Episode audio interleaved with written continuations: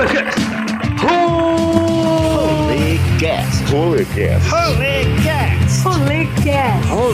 Holycast! Holycast! Holycast!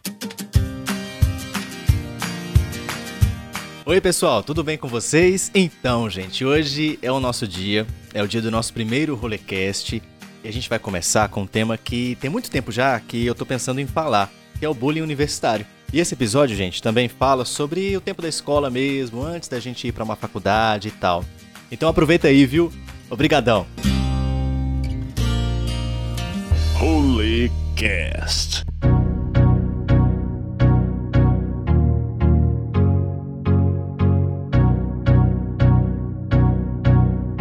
Muito bem, gente. Hoje o nosso Rolecast, nosso convidado de hoje é o Lucas Chagas. Ô, Lucas, primeiramente um bom dia, boa tarde, boa noite para você. É Você é formado em psicologia, é isso mesmo? Isso aí, David. Formei aqui em Montes Claros mesmo, né? E eu fiz. Eu agora estou fazendo uma especialização em análise do comportamento para entender mais sobre a cabeça do ser humano, viu? Que não é coisa fácil, não. Eu vi no seu Instagram que você trabalha muito a questão dos adolescentes também, né? Isso, no meu trabalho clínico, eu foco no atendimento de adolescentes, né? Eu trabalho também com orientação de, de pais, né? Auxiliando eles ali no, na, na organização familiar. E tem também os jovens adultos ali de base dos panos, que uma hora ou outra sempre chama para atender, aí insiste, aí vamos lá, vamos, vamos te atender, vamos tratar, né? Aí tá aí, eu- hoje eu atendo adolescentes e jovens adultos. Jovens adultos. Você tem, tem algum desafio assim que você vê na, na questão do atendimento dos adolescentes? Você vê que é mais comum? O mais difícil para a gente fazer, meu nego, ali é estabelecer o vínculo terapêutico, né? O que, que é isso? Isso é uma pedra fundamental no meu trabalho, de que a gente precisa, na verdade, se conectar com o nosso cliente, né? E o adolescente, por si só, já é mais retraído, mais fechado, tranquilo na dele. Então, muitas vezes, não é raro acontecer de chegar na primeira sessão, você pergunta as coisas para o adolescente, pergunta assim, ah, e aí, por que, que você procurou terapia? Não sei, minha mãe que me trouxe. Aí fala aí, como é que vão as coisas? Bem, como é que foi sua semana? Mais ou menos. Então é muito difícil, é é um desafio muito grande que eu tenho de estabelecer esse vínculo com eles, até estabelecer essa confiança para dar certo, sabe? Porque é só a partir desse vínculo terapêutico aí que a gente consegue de fato fazer as intervenções terapêuticas, ajudar na angústia deles, né? e solucionar junto com ele, que na verdade é o cliente quem soluciona isso, né? Os problemas que eles apresentam ali. O difícil é fazer com que ele deposite em mim a confiança para a gente fazer todo esse É trabalho. muito resposta sim ou não, né? Pelo que eu vi aí. Sim, sim, é sim ou não, é sei, mais ou menos, não sei, é, é um verdadeiro monólogo. Danilo Gentili, na introdução do programa dele, que se É bem desafiador, né, Lucas? Sim, mas a gente vai tentando, né? Vai tendo o manejo todo, a gente toma uma preparação. O ideal é que nesse trabalho, né, de entrevista, a gente opte por fazer mais perguntas abertas, né, para dar uma oportunidade maior dele falar e de não ficar fugindo das perguntas, né? Então, quando a gente fecha perguntas fechadas, aí ele sempre vai responder nas opções, sim, não, sim, não. Aí a gente abre a pergunta para facilitar que ele discorra sobre o que a gente está perguntando, né? Como você está, né? Como foi aquilo. Aí vai estabelecendo aquela confiança toda. E o ideal é sempre deixar claro para o adolescente a, o sigilo, né? O sigilo terapêutico. Faz parte do meu trabalho, é uma coisa que a gente não abre mão, que é aquilo. A gente começa com o cliente aquilo, a gente não repassa as informações, que muitas vezes a insegurança que eles ficam de falar é com medo de o terapeuta repassar as informações para a família. Né? E isso, na verdade, é um mito que eles têm, né? A gente não faz esse repasse de informação. Quando a gente conversa com os pais, né, a gente vai conversar com os pais o que os pais estão trazendo com a gente. Né? E da mesma forma, a gente não passa o que os pais estão falando para o adolescente. A gente não faz estilo caso de família, não. É cada um no seu quadrado. Caso de família. Aquele programa bagunça. Moço, aquele programa ali é ótimo, moço. É, é cada treta, é cada uma que parece duas. Ô, Lucas, hoje no nosso Polecast, a gente vai falar sobre a questão da violência na universidade, mas de uma forma mais voltada para o bullying, né? É, dos, das pessoas que você conversa e tudo. É que você tem visto esse cenário agora? O que, é mais comum de acontecer dentro aí da sua perspectiva, da sua experiência? Como é que você tem visto essa situação? Vou pegar mais uma experiência pessoal, né? Porque quando a gente passa pela faculdade, eu vou que a gente passou por essa situação, isso é muito próximo e a gente consegue identificar. Muitas vezes é muito velado, né? Tanto é que é muito pouco falado a questão de bullying universitário, né? Um, um, na verdade, eu nunca ouvi ninguém falando sobre isso, né? Mas na academia tem. Só que a forma é que muda, né? Porque quando a gente vai lá no, no ensino médio, o que que acontece, nego? A gente vê aquilo muito descarado. A gente vê o bullying ali é nu e cru, né?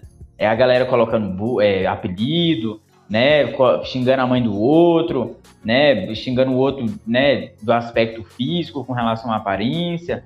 E aquele negócio é muito visível pra gente, é muito claro, né? Só que quando a gente se depara na academia, o que a gente acha ali, às vezes é um contexto, por exemplo, de difamação, né? É os colegas falando mal dos outros, é as colegas falando mal das outras.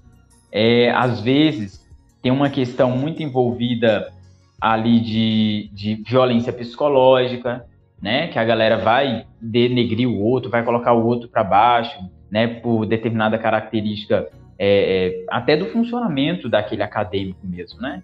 Ah, de zoar na hora que ele vai apresentar um determinado trabalho. Ah, fulano é assim, não gosto que ele faça assim, né? E também tem outra coisa também que é um tipo do bullying, que é a exclusão, né? A galera não, não, não fala sobre essas questões, mas a gente consegue ver com muita clareza o bullying presente ali na academia. Engraçado você ter falado que ah, na época do ensino médio e tudo, ah, é, era mais comum os meninos, né, ter esse comportamento mais, é, vamos dizer, é, num aspecto quando chega a ser mais agressivo, num aspecto mais tóxico, né? Era mais comum entre os meninos, né? Mas é, é algo que, que envolve todas as pessoas, né? Tem um, um contexto estudantil, né? É, é interessante quando a gente para para poder ver assim, né, Lu? Pois é, David, engraçado. Quando eu estava no ensino médio, eu também só via a olho nu, né? O bullying feito pelos meninos, né? Que é esse negócio de apelidar, de ameaçar, né, de ofender, tem essa violência toda aí envolvida no bullying. Só que uma coisa que eu nunca tinha notado é que no grupo feminino também estava muito explícito o bullying. Só que o bullying das meninas acontecia de uma maneira diferente. É o bullying que a gente fala de bullying social, né? Que é quando essa agressão ela vem através de uma alienação total ou parcial do convívio total, né? Social ali. O que, que acontece nesse caso? As meninas vão excluir a outra, né? Junta aquele grupinho e fala assim: ah, não se envolve com Maria, com Maria não, Maria é chata, né? Não se envolve com a Natália não, Natália é muito metida, né? E esse bullying nos meninos e nas meninas tem essa diferença, né? No, no, no garoto ele é mais visível, a gente consegue ver com mais facilidade. Nas meninas é aquele negócio mais velado, né? Fingindo que tá tudo parcimonioso, tudo em paz, mas na verdade não tá. Ah, entendi. Nos meninos é mais declarado. Sim, né? nos meninos é mais visível, né? A gente consegue ver a olho nu quando eles estão agredindo o outro, colocando apelido, muitas vezes até ameaçando para tomar o lanche, ou para tomar fila do lanche, ou então para obrigar que o, que o colega empreste determinada atividade para ele fazer cola, né? Enquanto as meninas não. Elas fazem, na verdade, essa violência mais em conjunto, né? Às vezes o, o agressor do bullying, o menino, ele consegue agir muitas vezes sozinho, porque ele tem uma força física, ele se impõe, ele usa do seu porte físico para oprimir o outro, né? E na menina não. Na menina eles vão fazer uma questão de influência. Então aquela que tem mais influência sobre o bando, comumente é aquela que controla e dita as regras da violência do bullying com relação às outras. Caramba, é quando a gente para para analisar assim, é impressionante, né? Como que a gente tem um comportamento tão animal, né? exato, nego, exato. É uma coisa bem instintiva, né? Porque no final das contas, quando a gente está fazendo essas agressões de bullying, a gente está querendo oprimir o outro para a gente controlar o nosso espaço social. Né? Então, se o cachorro mija no poste, a gente vai lá e humilha os outros que é semelhantes à nossa espécie para a gente se sentir mais confortável para marcar nosso território. E dessa forma, a gente vai, é, vai, vai se empoderando né, socialmente às custas de humilhar ou agredir o outro. Caramba. Ô Lucas, no, no ambiente universitário, né, a gente recebeu até um áudio aqui do Túlio, ele é de, é, de Minas Gerais, de Caratinga, minha, minha terra até.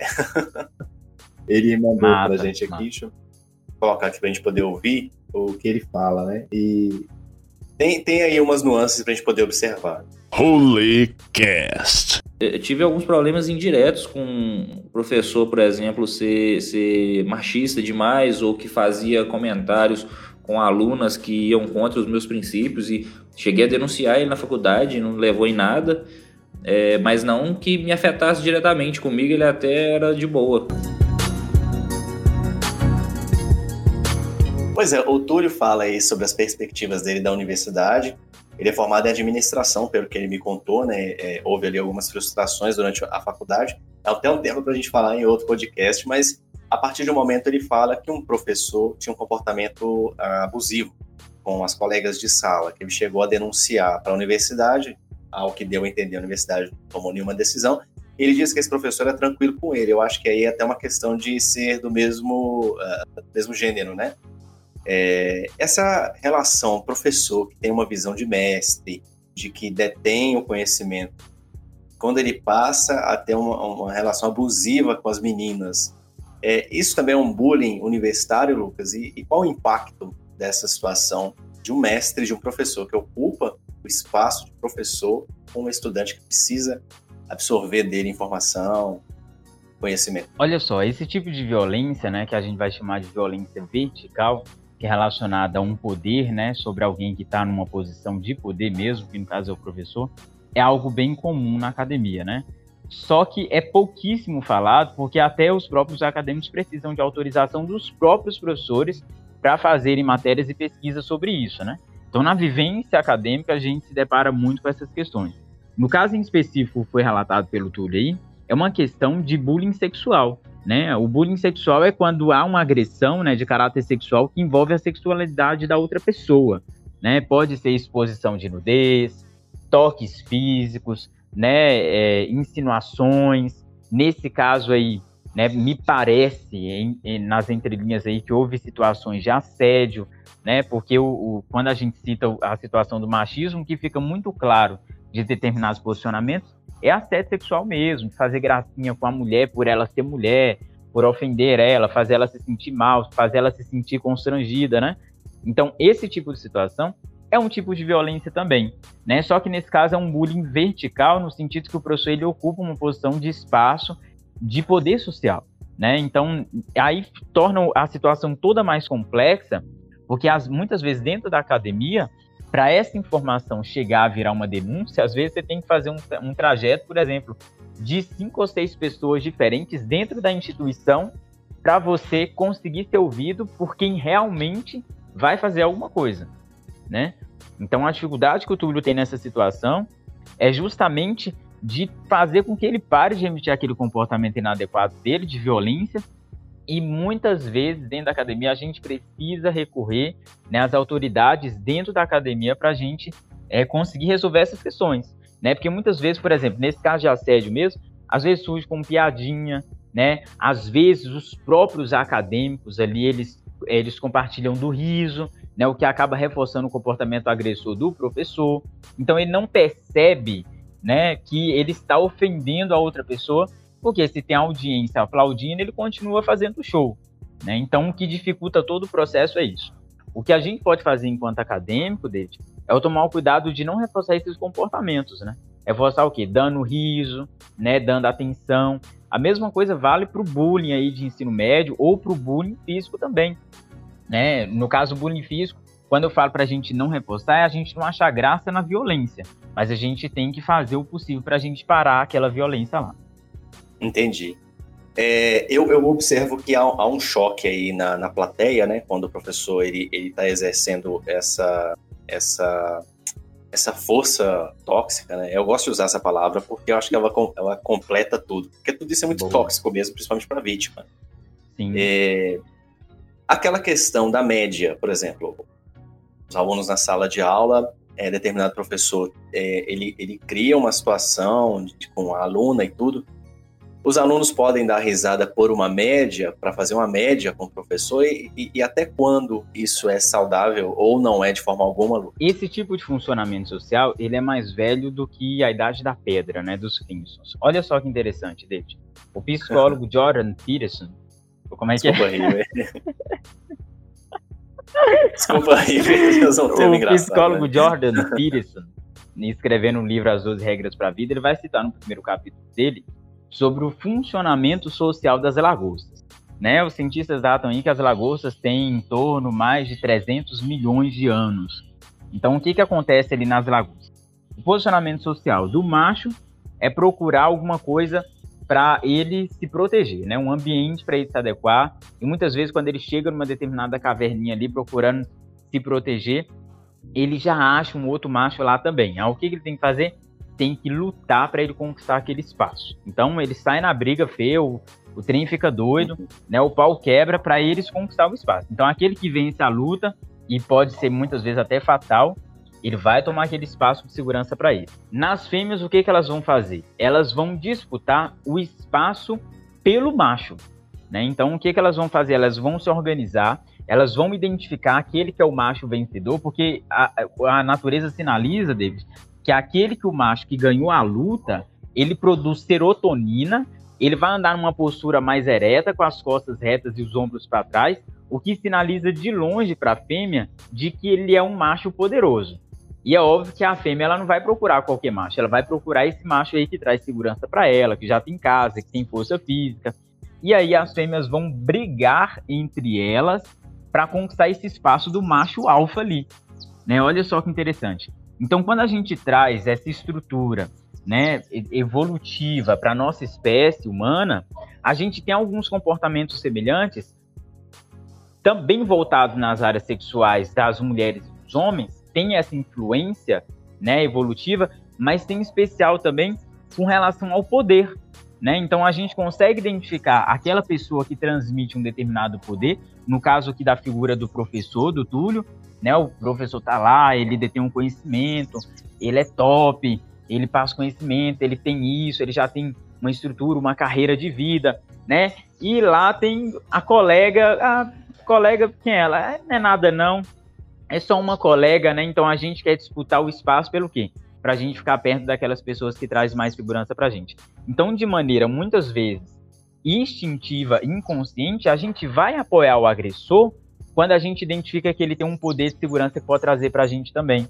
Então, quando a gente volta lá no ensino médio, muitas vezes aqueles alunos que têm um potencial muito grande de se tornar vítimas de bullying, eles já fazem estrategicamente amizade com o agressor né? Porque ali eles se sentem seguros. Então eles ficam perto no sentido de que é melhor ele me zoar estando perto dele do que eu não fazer parte do bando e ele acabar me machucando.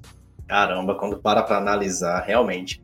Lucas, como é que a gente. Eh, a gente sabe que na universidade é o momento da vida em que a universidade ela, ela traz, é, de certa forma, uma certa independência na gente em comparação ao ensino médio, né? já que na universidade nem tudo está na sua mão, é, muitas muitos conhecimentos, você vai atrás, né? O professor acaba sendo mais um guia do que realmente alguém que fica ali determinando que você tem que ler isso, isso e aquilo para você ter sucesso ou não na sua vida. Enfim, é, como a universidade ela tem essa característica de ser desconstrutora de raízes, de situações que é, a gente passa a enxergar de uma outra forma, que aquilo ali nem sempre é tão bom ou positivo, como que o estudante, Lucas, hoje na sua visão, pode tentar desconstruir esse pensamento todo que você acabou de falar, da questão das lagostas, da questão da sobrevivência, de apoiar o, quem comete a violência? Como é que você observa essa desconstrução? Olha o que, que acontece. Como é uma estrutura evolutiva, e isso, no final das contas, tem uma função muito importante da manutenção da nossa espécie, né? A forma que a espécie organizou e nos trouxe até aqui, é muito difícil a gente desvencilhar de determinadas coisas. Agora, o importante é a gente tentar desconstruir isso, principalmente através do diálogo, né? Para a gente entender através da sociedade o que, que faz sentido e o que, que não faz diante de determinados pensamentos, né? Se faz sentido para os colegas rirem quando o professor faz piadinha machista com a aluna dentro da sala de aula, se faz sentido é, os colegas rirem do professor quando ele faz piadas racistas dentro da sala de aula, se faz sentido os colegas rirem de piadas homofóbicas dos colegas dentro da sala de aula, porque no final das contas, a gente está desorganizando a sociedade às, às custas da opressão de determinados grupos sociais, né? O que dificulta até o modo de aprendizado, né? Quando o Túlio relata aí, ele fala claramente isso, que ele ficou incomodado, né, com, com, com relação a essas situações, né, que ele se depara com um professor ali sem fazer nessas coisas, e chamou a atenção dele, não funcionou. Mas é importante também que os colegas consigam perceber e que os colegas estejam cientes disso. Agora, uma coisa que a gente tem que entender também é que a gente não tem um controle sobre todo mundo. Tem gente que vai persistir no erro, tem gente que vai persistir na violência, mas a gente tem que fazer de tudo para combatê-la. E o primeiro espaço é a gente saber conversar, saber se posicionar de uma maneira que faça, na verdade, reflexão dessas pessoas que estão na sala ou do professor sobre o próprio comportamento delas. Porque muitas vezes a gente quer resolver no tapa. Né? A gente chega lá e fala assim: ah, o professor é machista, você é machista. Aí pronto. Aí vira aquela algazarra, porque o professor está disputando um espaço de poder. Ele vai se sentir ameaçado. Ele vai persistir na violência dele. Ninguém vai resolver. Os alunos que concordam com aquele ideal né, inescrupuloso dele vão apoiá-lo e o problema não foi sanado. Então, melhor a gente conversar de uma maneira tranquila. O professor, um notado né, que nas aulas eu não estou achando legal. O que, que o senhor acha? Né? Para ele refletir sobre o comportamento dele. Que muitas vezes o agressor ele nem percebe o que, que ele está fazendo. Né? E é importante, principalmente a vítima, se der conta de falar, ela falar sobre os seus próprios sentimentos com relação àquela agressão. Seria um formato de negociação, Lucas? Isso, seria dessa forma. De uma forma que ele consiga perceber o próprio erro dele, tá? Porque se a gente já chegar com pau e pedra, né, ele se fecha naquele negócio ali e ele e, e, e, e numa discussão a gente só tem uma certeza. Num debate, numa discussão entre duas pessoas, a gente só tem uma certeza, né? Que Dale Carnegie fala isso em como fazer amigos influenciar pessoas. Fala o seguinte: que numa discussão só temos uma certeza, que os dois sairão mais convictos de seus ideais. Então, no final das contas, no debate ninguém ganha nada. É melhor a gente dialogar para aquela pessoa perceber o erro que ela está cometendo. Caramba, ficou no zero a zero, né? sim, sim. Agora, é, esse professor, a gente sabe que, olhando por um outro lado da, da, da moeda, é, os estudantes, eles podem, pode acontecer deles não se posicionarem com medo de perseguição também do professor, né? A gente não sabe qual caráter, qual característica o professor pode ter a partir daquele momento, porque talvez ele já viveu essa situação, já, já ganhou no grito, né? Como a gente está falando aqui, a gente não está endemonizando o professor, muito menos os alunos, é só, só, só pontos de vista. É, há esse medo também de perseguição, como é que dá para a gente tratar isso, tentar resolver, tentar apoiar a pessoa que está sendo vítima dessa situação ou se impor, né, dessa forma que você está falando, mais saudável, de uma forma que a gente não seja perseguido. É, é, parte do professor também ter essa visão, Lucas? Esse tipo de violência, David, você está falando, é o bullying psicológico, né? O bullying psicológico, o que, que ele vai fazer? Ele vai ser um tipo de agressão que ele tem como objetivo, né, intervir ou controlar o comportamento da vítima, né? Só que, nesse caso que você está falando, quando amplia para os apoiadores, né? A vítima ela vai ser acolhida pelos, por um grupo de colegas lá. Aí o agressor ele pode se sentir ameaçado também pelas pessoas que estão dando parceria e acolhimento à vítima. Aí o que, que ele pode fazer? Bullying psicológico. O bullying psicológico ele vem através de intimidação, ou ameaça, ou no caso chantagem. Muitas vezes o agressor é tão esperto, principalmente se tratando de uma figura né, bem intelectualmente poderosa como um professor, ele não vai deixar isso explícito, não. Tá? Mas ele vai fazer, por exemplo, é, um cantinho na boca, é uma expressão negativa reprovando um determinado, é, um determinado aluno, um acadêmico. Para quê?